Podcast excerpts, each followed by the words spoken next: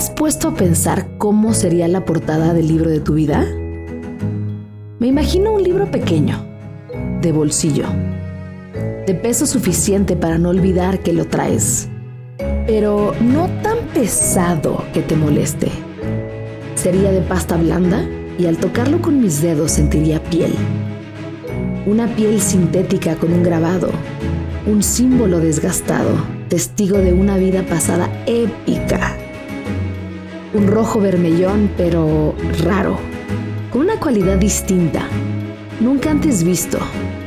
Y en el lomo, mis iniciales. ¿El título? Uy, difícil.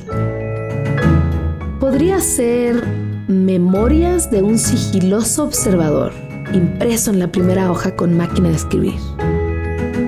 Ya se ven anotaciones, tachaduras, enmendadura que otro papel suelto. ¿De qué crees que trate tu vida? Deja volar la imaginación.